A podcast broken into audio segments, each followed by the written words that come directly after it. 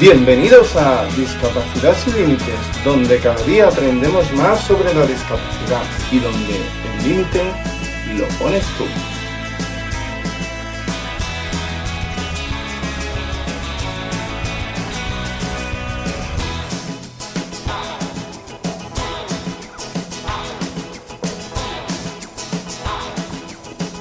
Bienvenidos a otro episodio más del podcast después de las navidades y después de todo el turrón, de todas las celebraciones. Eh, desde aquí deseamos que hayáis pasado unas felices navidades, que estéis empezando muy bien el año, que os hayan traído en muchas cosas los reyes y después de este parón vamos a empezar este año con mucha energía y con mucha alegría.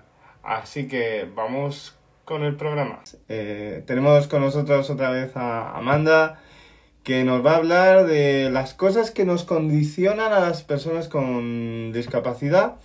Eh, Amanda, eh, buenos días. Hola, buenos días, ¿qué tal? ¿Cómo estamos de nuevo aquí en Discapacidad Sin Límites?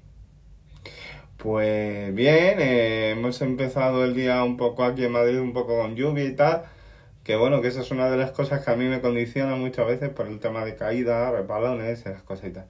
Eh, pero cuéntanos, ¿qué tienes para nosotros hoy? A ver, yo en principio voy a hablar de la violencia. Sé que a muchas personas le condicionan ciertas circunstancias de la vida con la discapacidad, pero en principio voy a hablar la primera parte de la violencia y luego ya lo, lo hago en forma general. Entonces yo eh, comento que a las personas con epilepsia, que hay de todo tipo de epilepsia, puede condicionarle de manera grave o no. Pero siempre depende de la forma de la vida en que lleve este padecer. Por ejemplo, muchas de las personas con epilepsia no podemos conducir, que es mi caso. Y yo no, me, yo me lo tomo a cachondeo, es decir, me ahorro el aceite, la gasolina, los neumáticos, el seguro, etcétera, etcétera. Hay otras discapacidades, por ejemplo, que, mm, que se lo toma de otra manera y coge una filosofía de vida que la tenga que asumir de otra manera. Y muchas veces eh, nos cuesta hacer una actividad física, pero cuando a mí eh, digo, bueno, ¿por qué me está costando hoy eh, hacer la actividad física? Sé que no es físicamente porque me está costando. Entonces digo, bueno, tengo piernas, tengo brazos, puedo respirar, estoy viva, pues me lo tomo de otra manera.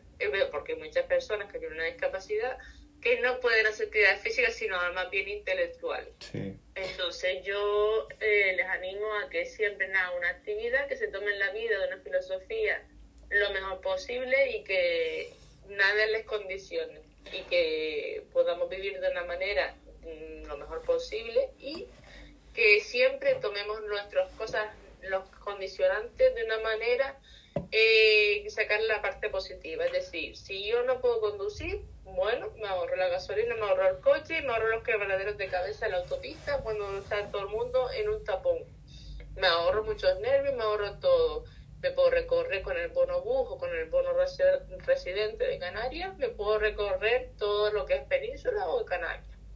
Es decir, puedes ver más rincones que el que va en un coche y puedes conocer mucha gente en la parada de la guagua, en el autobús, puedes ir oyendo música, no puedes ir oyendo música, puedes ir a comprar mientras vas a la parada de autobús, etcétera, etcétera. Si me permites, yo te voy a dar mi opinión. Yo puedo conducir, técnicamente podría conducir, no hay nada con un coche adaptado, evidentemente, pero yo podría conducir. No tengo carnet, no tengo intención de sacármelo. Em, el, el coche para mí yo lo veo como un niño tonto al que tienes que estar comprándole cosas constantemente como tú dices, que si la gasolina, que si se me ha roto el asiento y tengo que comprarle una funda, que si tengo que pagar el, seguro de circulación, que si tengo que pasar el ITV, que si no sé qué, que si no sé cuánto. Mira, yo voy en metro, particularmente esto sirve para los que vivimos más en, en ciudades un poquito grandes, como es el caso de Madrid, Barcelona y tal. En ciudades así realmente no hace falta el, el coche.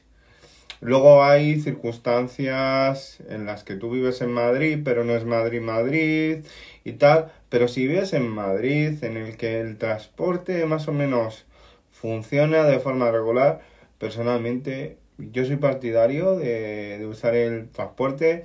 Ya no por el rollo, muchos dirán, bueno, contaminan menos, sinceramente. Estamos, no me voy a centrar en eso, me voy a centrar en, en, el, en la movilidad. Eh, el transporte funciona bien.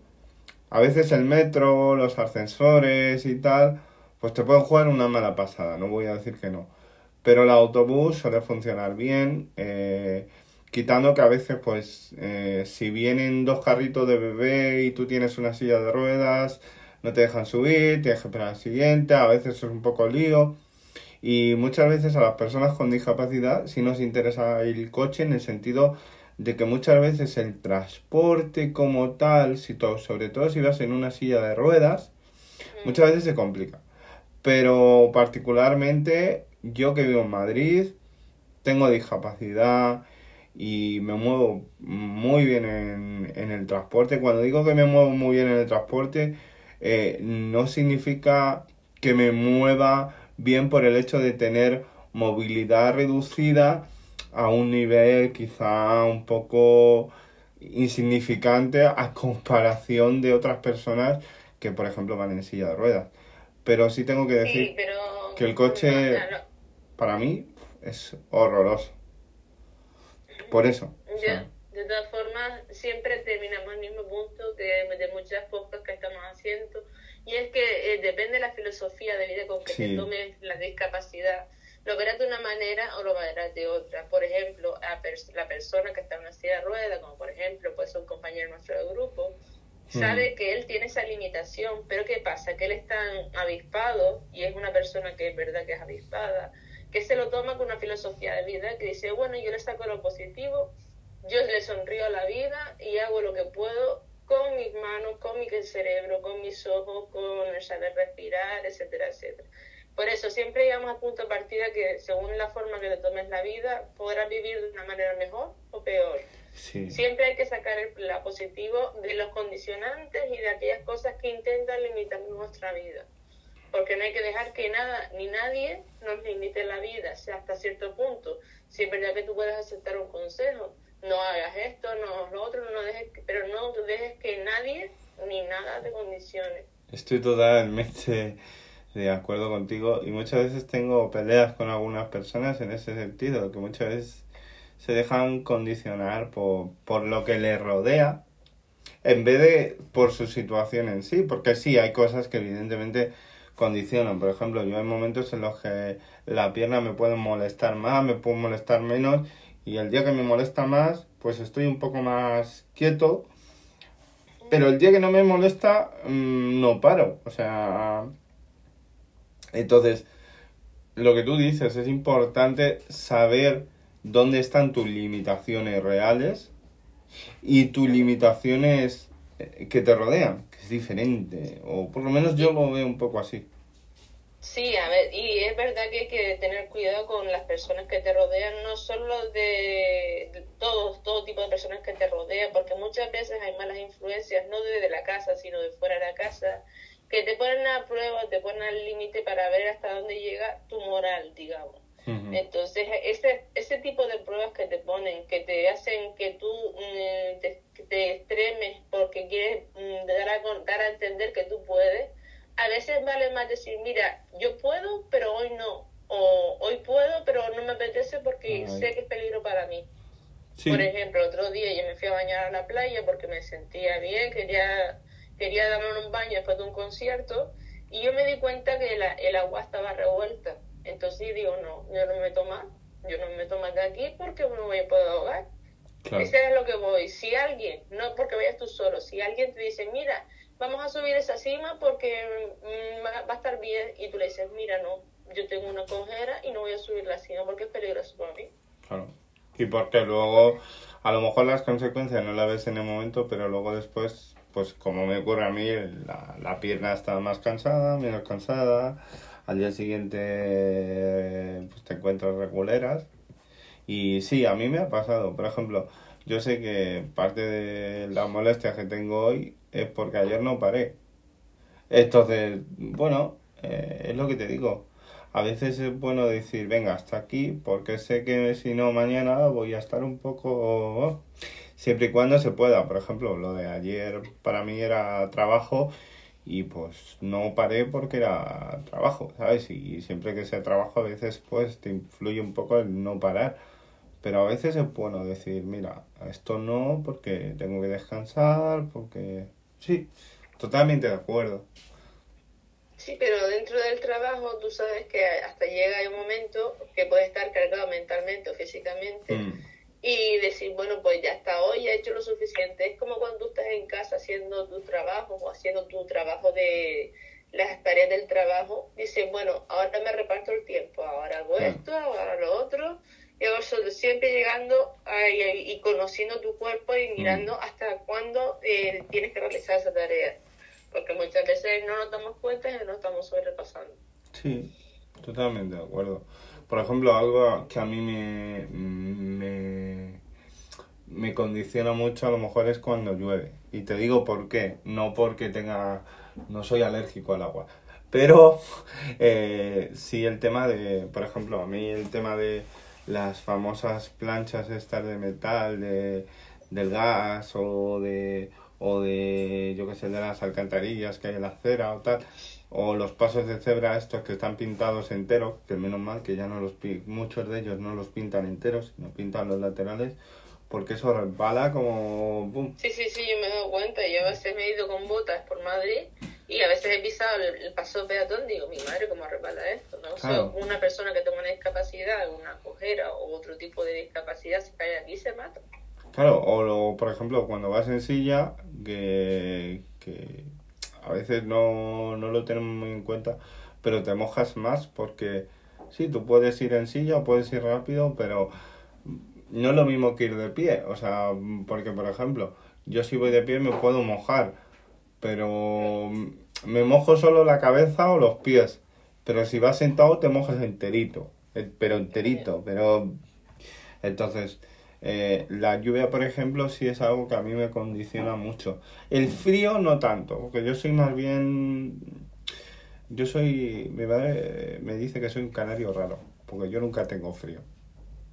De todas formas, hay que tener en cuenta que no te condicione la, la meteorología. Muchas veces tenemos barreras tanto físicas y tanto visuales como no visuales. Cuando hablo visuales me refiero a barreras que se ven y a barreras que no se ven. Mm que son las que realmente nos condicionan. Por ejemplo, tú mismo, si sabes que te hace falta de hacer deporte y tú te pones, ay, ahora no, mañana, mañana, mañana. Eso del mañana no existe. Eso es una barrera que estás poniendo porque no quieres hacerlo. Entonces, no te condiciones tú mismo, porque a veces nos condicionamos nosotros mismos y no hacemos lo que tenemos que hacer. Yo, le digo a una conocida mía, aplica el refrán, haz hoy, no dejes para mañana lo que puedas hacer hoy. Yo antes decía mañana, mañana, yo ya digo, mira, no lo hago porque no quiero. O sea, soy una cosa que sea sincero contigo y si no lo hago porque no me apetece. Porque es que no lo voy a hacer. O sea, ¿para qué voy a decir mañana, mañana, mañana, mañana? Si sé que no lo voy a hacer. Pues me pongo a hacer otra cosa y ya está. claro, claro. Soy así, pero sí, sí, yo... Mm, en ese sentido yo entiendo que, que ciertos limitantes y a veces por el hecho de que muchas veces o no vemos nuestras limitaciones, a veces nos pasa que no vemos ciertas limitaciones y que muchas veces nos cuesta aceptar y que acabamos aceptando nos guste o no. Eh, y, ayer fui a una conferencia, un encuentro de asociaciones aquí en el norte de Gran Canaria, que había un encuentro de asociaciones y, dije, y estaban tratando un proyecto de igualdad. Y estaban diciendo no solamente que hay que aceptar la discapacidad, sino que también tenemos que eh, poner freno a aquellas personas que, por ejemplo, dices, tú no puedes, esto no te va a salir bien, esto, cada vez que tú recibas ese, ese, ese mm. esa palabra tan negativa, pues tú le dices, vale, sí, pero como si no oyeras, como si oyeras llover. Entonces son, son condiciones que no se ven, pero que las hay. Que por ejemplo estás en el trabajo y de hacer una, una putadita, pues dices, vale, tú la hiciste, pero el tiempo pone a todo el mundo en su sitio. Son condicionantes que nos van apareciendo en la vida por las acciones que vamos haciendo. Entonces, yo prefiero que tú me vengas y me digas no lo hagas por esto y por esto, por esto, y, no me, a que tú me condiciones diciéndome algo negativo. Sí, estoy totalmente de acuerdo. Eh, sí, Es Porque ahí que... estaba una chica con discapacidad diciendo que su exnovio, su amigo, su, su Sí, pariente su le que decía fuera. que era tonta, que era tonta. Y ella decía, no, yo no soy tonta, yo no soy tonta, tendré una discapacidad, pero no soy tonta. Mm, claro. eh, Aunque yo personalmente me encanta que me tomen por tonto. Te, digo- te voy, a, voy a aplicar este concepto, ¿vale? Puede sonar un poco raro. Me encanta que me tomen por tonto porque así la gente deja de pedirme muchas veces favores. Porque eh, eh, el, que, el que entiende de informática o el informático siempre está pidiendo favores. Entonces a mí me Sí, encanta sí. que la gente me tome por tonto, ¿vale? Porque muchas veces para mí es una liberación de carga de cosas. Entonces, hasta cierto punto digo, pues si tú quieres pensar que soy tonto, piénsalo. Calla tú. Entonces, luego cuando ven que no eres tonto, eh, dicen, ostras.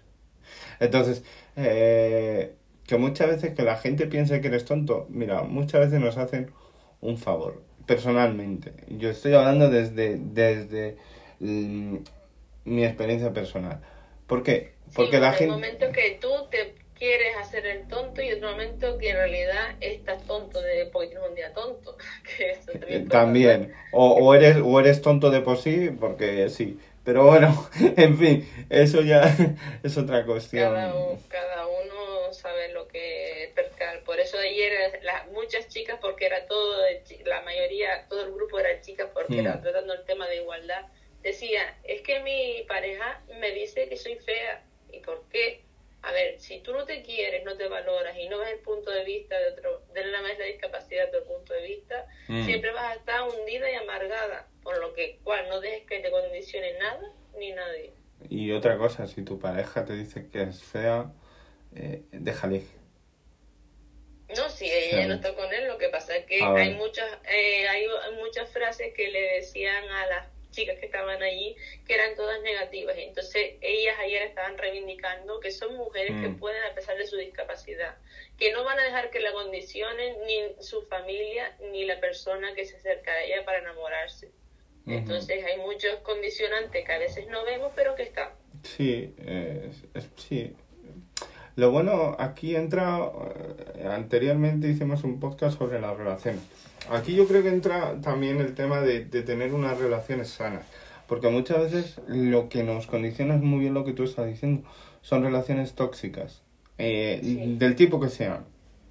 Mm. que las hay. Eh, entonces, toda aquella persona que no te, que no te haga ver mm, lo importante o, o, o, o- o cómo eres tú como persona y te haga ver lo negativo, pues mira, lo mejor es que te alejes.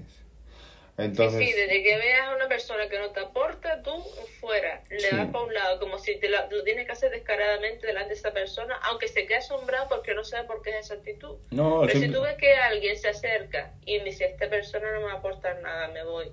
o simplemente decirle, mira, no te aguanto, ¿sabes? Que te aguante tu madre, que paso te ha traído al mundo.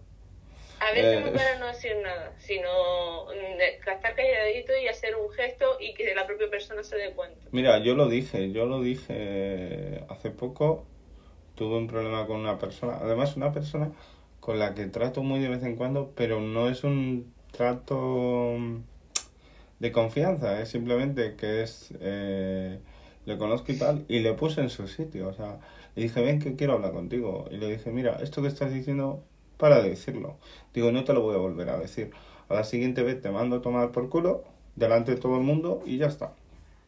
Y se acabó.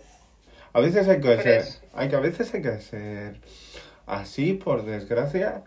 Pero mira, lo dices, lo mejor es que se lo digas a esa persona, no se lo vayas diciendo a otra diciendo, ah, yo este no lo aguanto. No, coges a la persona por banda, mira, pum. Y como me lo vuelves a hacer, pues te mando a tomar por saco, porque yo no te tengo por qué aguantar. Que te aguante tu madre, que paso te ha parido. No sé si me entiendes.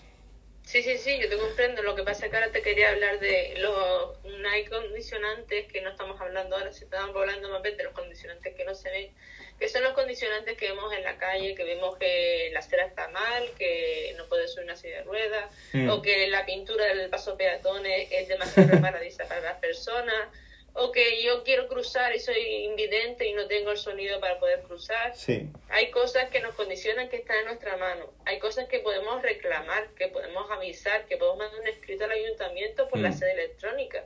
No tenemos por qué estar callados siempre. Vamos a ver, de- podemos mandar un escrito y decir, a ver, yo necesito un semáforo delante del mercado porque yo necesito, voy a hacer la compra y necesito cruzar y soy invidente.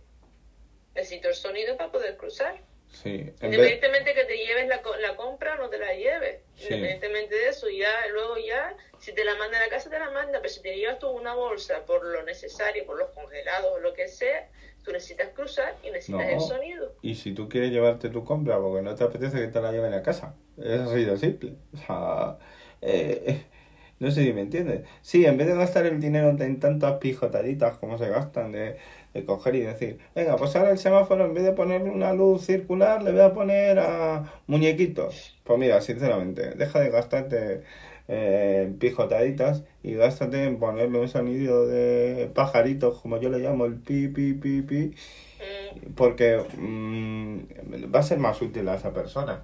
Y déjate de, de coger y dejar el, el hoyo en la carretera, ¿vale? Porque, por ejemplo, aquí en Madrid ocurre una cosa. En Madrid solo se arregla en condiciones las zonas turísticas y el centro.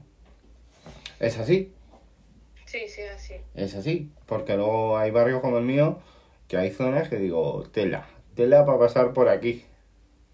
Pero yo paso igual, ¿sabes? No me complico la vida. Eh, no me complico la vida porque me voy a quejar solo yo y no me van a hacer ni caso. Porque el problema, el problema de esto es que muchas veces, como solo se queja uno, no nos hacen caso. Eh, si Pero a veces cuando ese uno se, se queja de forma repetida, de Mm. forma repetitiva y continua, pues eh, llega un momento y dice, coño, si se está quejando tanto por algo, ¿eh? Sí, eh, sí, sí, sí, sí. Bueno, es que en mi barrio ocurre algo muy curioso. En mi barrio siempre está de obras y no hay zona que ande, que ande bien, pero bueno, en fin, eh, yo me tendría que estar quejando de, de todo en todo momento y llega un momento que también te agotas y te cansas. Entonces, y escucha, tengo el ayuntamiento al lado, a mí no me hace falta ni la sede electrónica. Yo tardo cinco minutos en llegar al ayuntamiento y en poner la queja en persona. Ya.